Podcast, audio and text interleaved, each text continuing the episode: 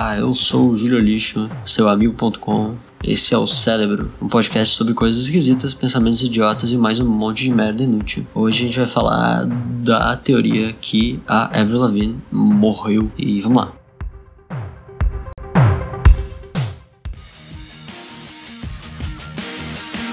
A Avril foi descoberta em 2001 e assinou um contrato de mais de um milhão de dólares. Uh, quando ela lançou o primeiro disco em 2002, o álbum vendeu mais de 18 milhões de cópias no mundo inteiro. Avril, de uma hora para outra, tornou-se a galinha dos ovos de ouro do seu produtor e empresário. Ela tinha acabado de sair da adolescência e agora vivia de agenda cheia, fazendo shows, participando de entrevistas, sendo sempre o centro das atenções e vivendo sob pressão, onde quer que ela fosse. Um dia, ao procurar os pais em casa para desabafar por causa da pressão, ela encontrou a casa vazia e teria se suicidado por enforcamento. Isso baseado na letra de Nobody's Home e My Happy Ending.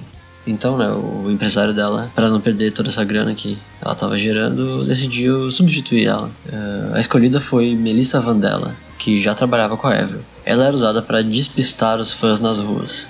A gente pode ver algumas diferenças físicas entre a antiga e a atual, como o formato do nariz e o sumiço de algumas marcas de nascença. A altura de 1,58 registrada em 2002 pela internet virou 1,55 e até a voz seria mudado de mezzo para soprano. O segundo álbum, Under My Skin, que seria o primeiro da sósia, é muito mais pesado. As músicas são sobre solidão e desespero, como tristeza por ter abandonado sua vida antiga. Seria a antiga Avril, apenas mudando, ou um pedido de ajuda da nova Avril. Na capa e no encarte, Avril aparece sozinha, com um semblante de tristeza, em fotos escuras, com muito preto e vermelho, uma referência a luto e sangue.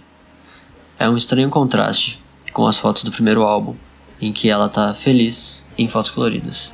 Algumas músicas do segundo álbum narrariam o dia da morte da Avril real. A letra de Nobody's Home diz: Ninguém está em casa, é lá que ela se deita, quebrada por dentro.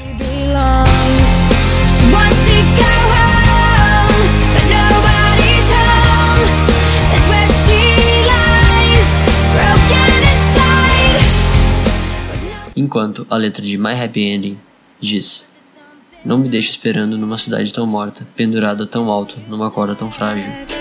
Don't leave me hanging in a city so dead. Held up so high on such a breakable thread.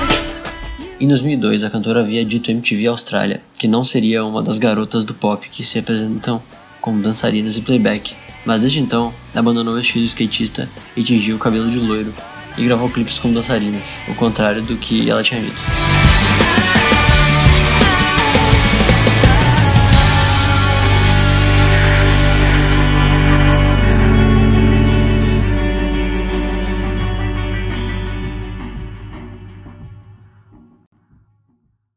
Ok, a Melissa Vandella, a suposta sósia, na verdade, é criadora do maior site de fã dedicado à cantora. Fisicamente, ela não tem nada a ver com a Avril.